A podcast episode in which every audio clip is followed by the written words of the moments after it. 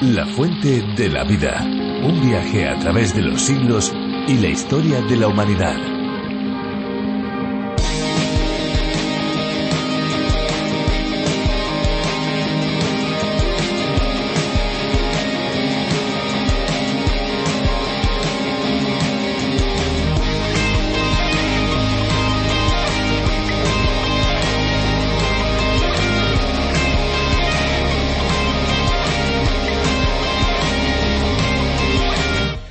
Tipo de agua tomamos a diario? ¿Estamos seguros que tiene las condiciones adecuadas para el organismo? Cuidado con beber agua contaminada. Y es que alrededor del mundo el agua contaminada ha llevado a contraer distintas enfermedades e incluso la muerte. Desafortunadamente, la mayoría de países que enfrentan estos casos son aquellos que se encuentran en desarrollo, es decir, que no tienen acceso a una buena calidad de atención de salud y opciones de tratamiento, aunque no son los únicos países que sufren de esto, porque al final es todo una cuestión de globalización.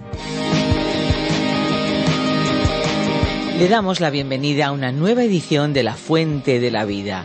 Gracias por acompañarnos cada día. Gracias por ayudarnos a crecer en esta relación que tenemos con ustedes. Gracias, muchísimas gracias. Esperanza Suárez les habla desde este lugar. Crecer diariamente en nuestra relación con Dios podríamos decir que es la tarea más importante de la vida, porque Dios quiere que nos acerquemos a su presencia y que nos dispongamos a conocerle cada día un poquito mejor. ¿Y qué cosa mejor que conocerle a través de su palabra? Con nuestro programa La Fuente de la Vida queremos crear una comunidad gigante de cristianos por todo el mundo que escuchen el estudio que realizamos a través de la radio. Nuestra página web lafuentedelavida.com o la aplicación a través de la Biblia son muy útiles en esta labor dentro de esa comunidad de cristianos que quieren conocer más a Dios, pues eh, nos animamos unos a otros, nos amamos unos a otros y sobre todo crecemos juntos en la fe y en el conocimiento de la palabra de Dios. Aparte de la lectura de la palabra, la música también puede ser un medio muy muy interesante y bueno para expresar nuestra gratitud o nuestros sentimientos y pensamientos delante de Dios.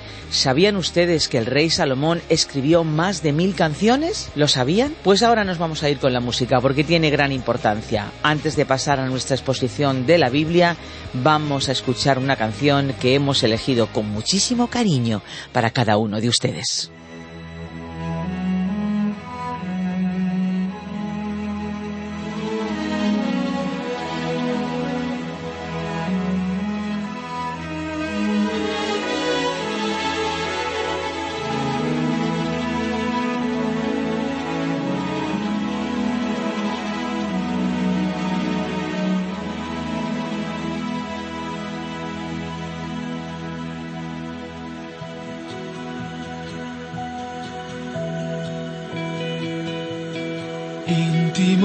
Eterno.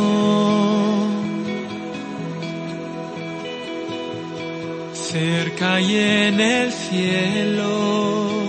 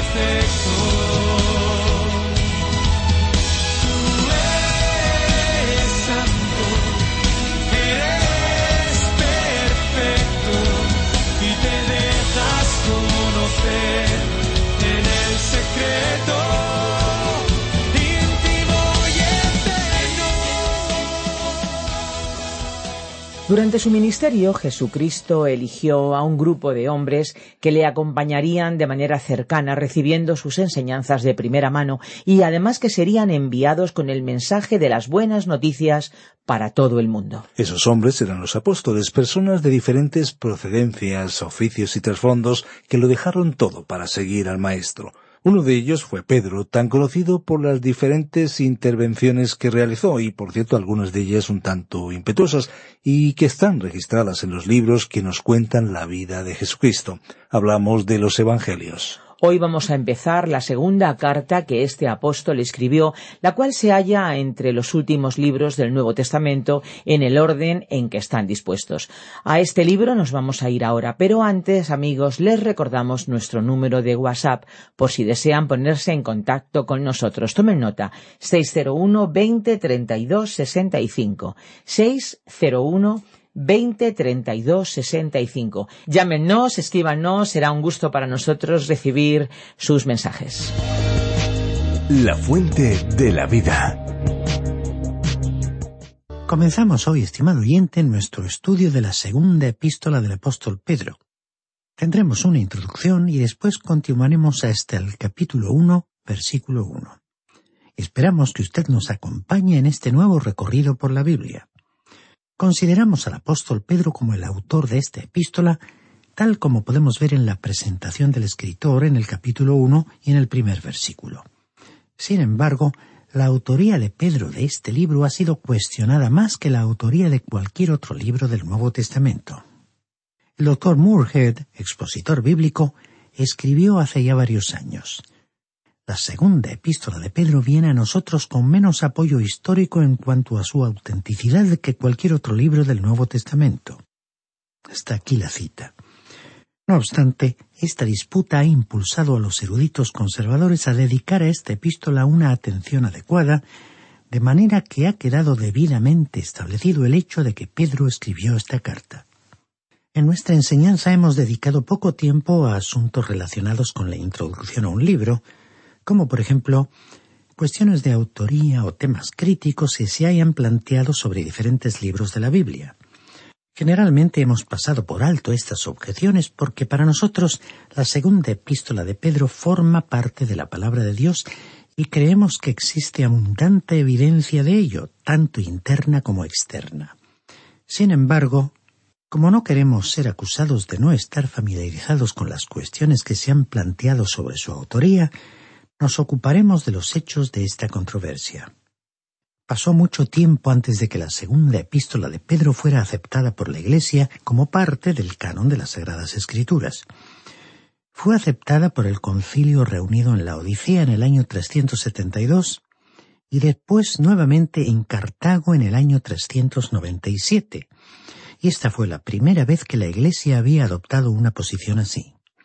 Jerónimo la aceptó para la versión vulgata de la Biblia, pero esta epístola no fue incluida en la versión pesita siríaca. Sin embargo, esta última versión no es una versión aceptable desde ningún punto de vista por incluir u omitir detalles que seguramente no podríamos aceptar, así que no tiene ningún sentido que la segunda carta de Pedro no fuera incluida en esta versión. Eusebio, uno de los primeros padres de la Iglesia, incluyó a la segunda carta de Pedro entre los libros discutidos. Origen la aceptó. Clemente de Alejandría la aceptó y escribió un comentario sobre ella. Esta segunda epístola de Pedro fue citada en el Apocalipsis de Pedro, libro que por supuesto no fue aceptado como canónico. La epístola de Judas aparentemente extrajo material de la segunda epístola del apóstol Pedro y este hecho demostró que Judas estaba familiarizado con ella. Hay citas y alusiones de la segunda carta de Pedro por parte de los primeros escritores de la Iglesia, entre ellos Arístides, Justino Mártir, Ireneo, Ignacio y Clemente de Roma. Debemos señalar que Martín Lutero la aceptó como genuina. Calvino, por su parte, tenía sus dudas, pero no la rechazó. Erasmo, en cambio, sí la rechazó. Ahora, estos datos nos informan sobre los antecedentes históricos de esta epístola. Pero la razón por la cual este libro ha sido rechazado por parte de algunos no ha podido ser confirmada. Hay una gran cantidad de evidencia interna, especialmente ciertas secciones autobiográficas, como por ejemplo el capítulo 1, versículos 13 y 14, el capítulo 1, versículos 16 al 18 y el capítulo 3, versículo 1. Pasajes que para nosotros son absolutamente concluyentes del hecho de que Simón Pedro escribió esta epístola. La segunda epístola de Pedro fue escrita aproximadamente en el año 66, poco después de su primera epístola, como podemos ver en el capítulo 3, versículo 1, y poco antes de su martirio y aquí podemos leer el capítulo 1, versículos 13 y 14. La segunda carta de Pedro fue una especie de canción del cisne o despedida del apóstol Pedro, así como la segunda epístola a Timoteo fue la canción del cisne del apóstol Pablo. Hay similitudes notables entre estos dos libros. Ambos exponen una señal de advertencia en el sendero de peregrinación que la Iglesia está recorriendo para que ésta identifique la tremenda apostasía que apareció en aquellos tiempos y que también ha surgido en nuestra época. Lo que entonces parecía ser una nube pequeña, hoy envuelve el cielo y produce una tempestad de proporciones huracanadas. Pedro advirtió contra la herejía entre los maestros y el apóstol Pablo advirtió sobre la herejía entre los laicos, es decir, entre aquellos que actuaban independientemente de la organización eclesiástica. Tanto Pedro como Pablo hablaron con un tono de alegría de sus próximas muertes, como podemos ver en la segunda carta de Pedro, capítulo 1, versículos 13 y 14, y la segunda carta a Timoteo, capítulo 4, versículos 6 al 8. Pablo dijo saber que el tiempo de su partida había llegado. Él había finalizado su carrera, había estado corriendo en la pista de la vida y en aquel momento la estaba dejando había luchado en una buena batalla y había conservado la fe. Le esperaba una corona de justicia. Y usted encontrará la misma nota triunfal aquí en la segunda carta de Pedro, a medida que el apóstol se enfrentaba con la posibilidad de la muerte. Ambos apóstoles afianzaron a la Iglesia sobre las sagradas escrituras, sobre la palabra de Dios, como única defensa ante la llegada inminente de la apostasía. No resulta sorprendente que el enemigo haya atacado a la segunda carta de Pedro, porque esta carta constituye uno de los mejores escudos que nos han sido dejados para proveernos de los dardos que el maligno nos está lanzando en la actualidad. Las similitudes entre la segunda carta de Pedro y la segunda carta a Timoteo, última epístola de Pablo, también explican el marcado contraste entre la primera y la segunda epístola de Pedro. El tema de la segunda epístola cambió con respecto al de la primera, y en consecuencia la diferencia fue tan grande como la que existió entre las cartas de Pablo a los romanos y la dirigida a Timoteo. En esta segunda carta de Pedro vemos a la apostasía acercándose. ¿Cómo hemos de prepararnos para enfrentarla? Solo hay una manera, según el apóstol Pedro, y es a través del conocimiento. Se trata no sólo de tener fe en Cristo, no sólo de creer en Él, sino también de conocerle. Esto está de acuerdo con lo que dijo el evangelista Juan en su capítulo 17, versículo 3. Y esta es la vida eterna, que te conozcan a ti, el único Dios verdadero, y a Jesucristo a quien has enviado. Tenemos que conocerle a Él y no solo saber o conocer algo acerca de Él. Hay una gran diferencia entre ambas formas de conocer. El gran tema de esta epístola fue no sólo la apostasía, sino también lo que sería nuestra defensa, es decir, el conocimiento. Ahora, ¿dónde está ese conocimiento y cómo viene a nosotros ese conocimiento? El apóstol dijo que la única forma de recibirlo era por medio de la palabra de Dios, de la cual hablaremos, y que era la palabra profética más segura, como escribió el apóstol en el capítulo 1, versículo 19. Es que, estimado oyente, la vida cristiana es más que simplemente un nacimiento, es un crecimiento y es un desarrollo. La clave de toda esta epístola se encuentra en el último versículo, en el capítulo 3, versículo 18, que dice, Antes bien, creced en la gracia y el conocimiento de nuestro Señor y Salvador Jesucristo. A Él sea gloria ahora y hasta el día de la eternidad. Amén. Como ya hemos dicho hace un tiempo, no nos consideramos obstetras o tocólogos, sino pediatras. El obstetra se ocupa de la gestación, del parto, es decir, que se ocupa de la supervisión médica de la madre y de la llegada del niño al mundo. Damos gracias a Dios por las muchas personas que se han convertido por escuchar la palabra de Dios, pero en realidad nosotros comenzamos el ministerio de enseñanza de la palabra de Dios por la radio con la intención de ayudar a los creyentes a crecer en la fe. Por ello dijimos que no somos esos obstetras que se ocupan directamente del nacimiento de una criatura, sino que somos como el pediatra, cuyo trabajo es supervisar la alimentación del niño con la leche de la palabra de Dios y después, a medida que las pueda digerir, facilitarle comidas más sólidas para que se fortalezca y desarrolle. Estimado oyente, usted no va a poder vivir para Dios en estos días de apostasía a menos que tenga el conocimiento de la palabra de Dios. Y este fue el tema del apóstol Pedro en esta carta.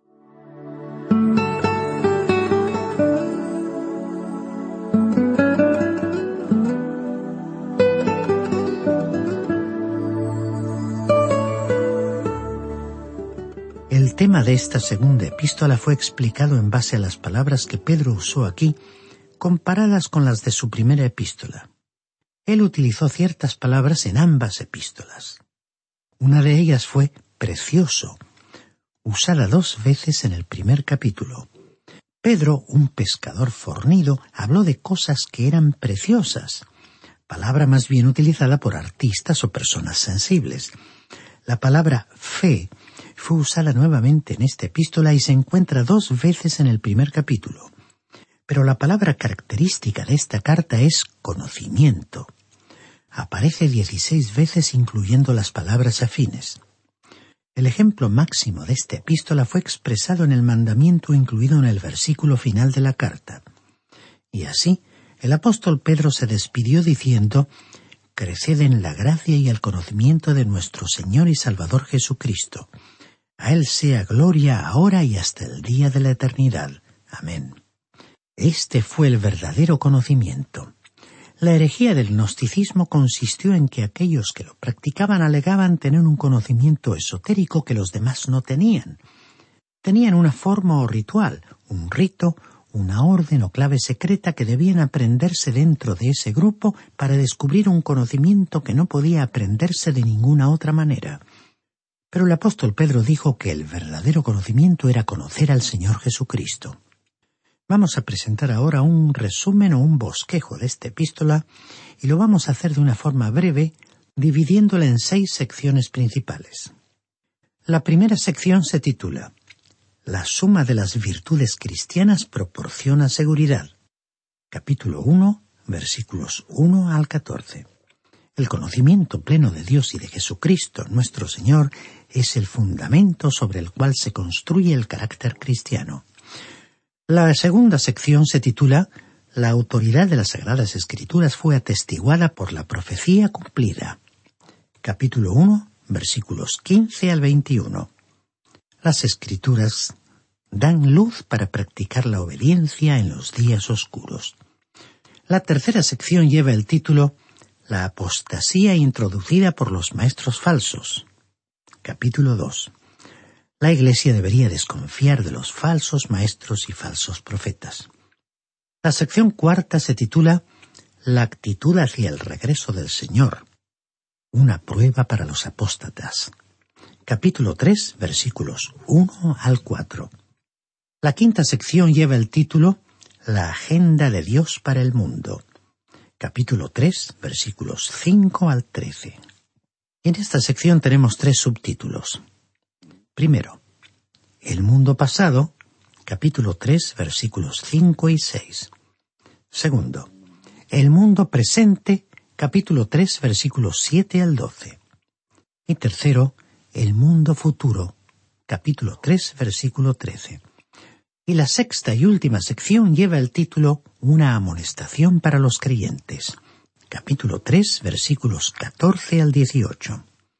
El conocimiento del programa de Dios constituye un estímulo para crecer en el conocimiento de nuestro Señor y Salvador Jesucristo. Y así llegamos al primer capítulo, que trata el siguiente tema. La suma de las virtudes cristianas proporciona seguridad, la autoridad de las Sagradas Escrituras fue atestiguada por la profecía cumplida.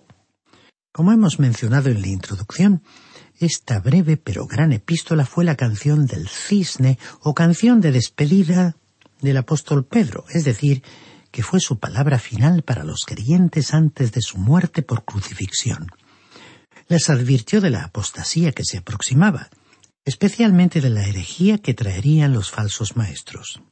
El escritor también procuró afianzar la fe de los creyentes en las Sagradas Escrituras como única defensa contra la tormenta que se acercaba. En los primeros catorce versículos de este capítulo veremos que el conocimiento pleno de Dios y de Jesús nuestro Señor es el fundamento sobre el cual se construye el carácter cristiano. Veamos entonces el versículo uno del primer capítulo de esta segunda carta del apóstol Pedro, que inicia la sección titulada la suma de las virtudes cristianas proporciona seguridad. Simón Pedro, siervo y apóstol de Jesucristo, a los que habéis alcanzado por la justicia de nuestro Dios y Salvador Jesucristo una fe igualmente preciosa que la nuestra. Cuando uno observa esta pequeña palabra preciosa en este primer versículo, la reconocemos como una palabra típica de Pedro, ya que él la usó varias veces en su primera epístola y él fue el único escritor de la Biblia que la usó en este sentido. Es como reconocer la escritura de una persona en una carta. Es como ver en esta palabra, preciosa, la firma del apóstol Pedro. El mencionarse a sí mismo como Simón Pedro fue su forma de comenzar esta segunda carta. En su primera carta simplemente usó su nombre Pedro. Simón fue el nombre que le fue dado en su nacimiento, pero Pedro que significaba piedra, fue el nombre que nuestro Señor Jesucristo le dio. En esta epístola el apóstol usó ambos nombres. Simón, el hombre de la debilidad, y Pedro, el hombre de la fortaleza, el hombre de carácter inestable y el hombre firme como una roca, porque él tuvo ambas características. Pero podemos estar seguros de una cosa. Al escribir esta epístola, él fue el hombre férreo como la roca, el hombre que sería crucificado por la causa de Cristo. Continuando con la presentación, el escritor añadió siervo y apóstol. La palabra siervo realmente significaba esclavo. Él no asumió una posición elevada en la Iglesia, sino que se refirió a sí mismo como un esclavo, y también como un apóstol, refiriéndose a su autoridad. Pero observemos el detalle de que él no se presentó como el apóstol sino simplemente como apóstol, es decir, como uno más entre los apóstoles. Después dijo, a los que habéis alcanzado una fe igualmente preciosa que la nuestra. Lo que estaba diciendo expresaba una hermosa realidad. Cuando él usó la palabra fe, creemos que se refirió al conjunto de verdades que llamamos el Evangelio.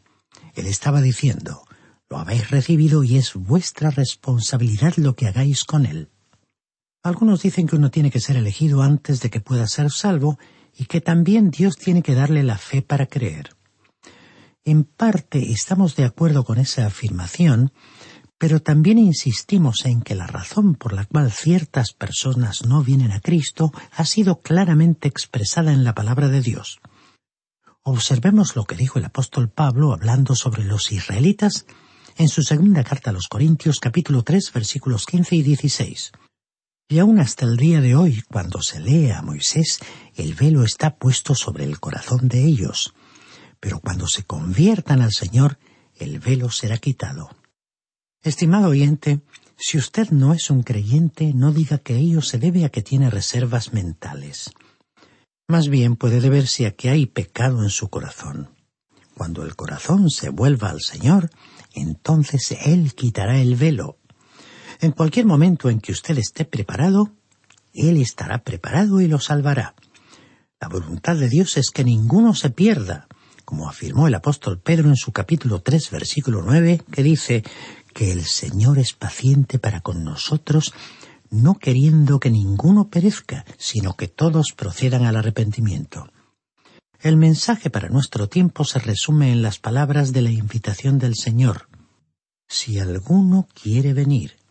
Y en las palabras registradas en el Evangelio de Juan capítulo 3, de tal manera amó Dios al mundo que ha dado a su Hijo unigénito, para que todo aquel que en él cree no se pierda, sino que tenga vida eterna. Estimado oyente, todo lo que él le pide hoy es que crea. Ni siquiera le pide que se limpie o purifique espiritualmente antes de venir a Él.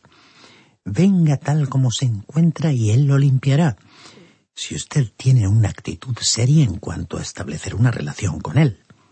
Como ya hemos leído el versículo 1 dice, habéis alcanzado una fe igualmente preciosa que la nuestra. ¿Y cómo? ¿De qué manera? El apóstol Pedro nos responde en el mismo versículo, por la justicia de nuestro Dios y Salvador Jesucristo. Esta es la justicia que nos es cedida, traspasada, cuando confiamos en el Señor Jesucristo como Salvador. Es que Él no solo quita nuestro pecado, sino que también añade su propia justicia. No somos como criminales que han sido perdonados y puestos en libertad. Se nos ha dado una posición ante Dios, y esa posición está en Cristo porque hemos sido aceptados en el amado Señor y Salvador. Bien, estimado oyente, vamos a detenernos aquí por hoy. Continuaremos nuestro estudio en nuestro próximo programa.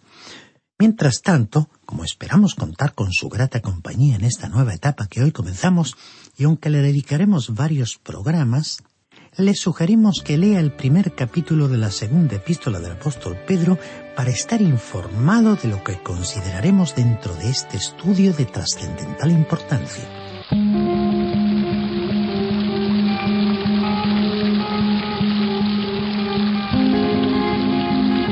Pues llega el tiempo de decirles adiós y de darles las gracias por habernos acompañado un día más, una vez más, en este tiempo de radio de la Fuente de la Vida el programa se acaba, lamentándolo mucho, pero hemos de decir que nosotros seguimos en contacto con ustedes. Nuestros teléfonos son el 91 422 0524 o bien el 601 20 32 65. Tomen nota, 91 422 0524 o bien el 601 20 32 65. Y recuerden que si llaman desde fuera de España deben pulsar el prefijo más 34. Y si lo que ustedes prefieren es contactar con nosotros a través del correo electrónico, lo pueden hacer. Nuestra dirección es info arroba radioencuentro.net. Info arroba radioencuentro.net. El programa de hoy y los anteriores les recordamos, les decimos, les informamos que están disponibles en nuestra web lafuentedelavida.com. También en la aplicación La Fuente de la Vida que pueden ustedes encontrar con el nombre de A través de la Biblia. Y ahora sí, ahora ya irremediablemente tenemos que cerrar nuestros micrófonos. Nos despedimos, pero no sin antes recordarles algo muy importante y que no deberían olvidar. Hay una fuente de agua viva que nunca se agota. Beba de ella.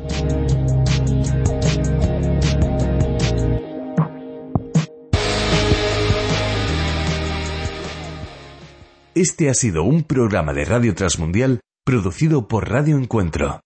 Radio Cadena de Vida.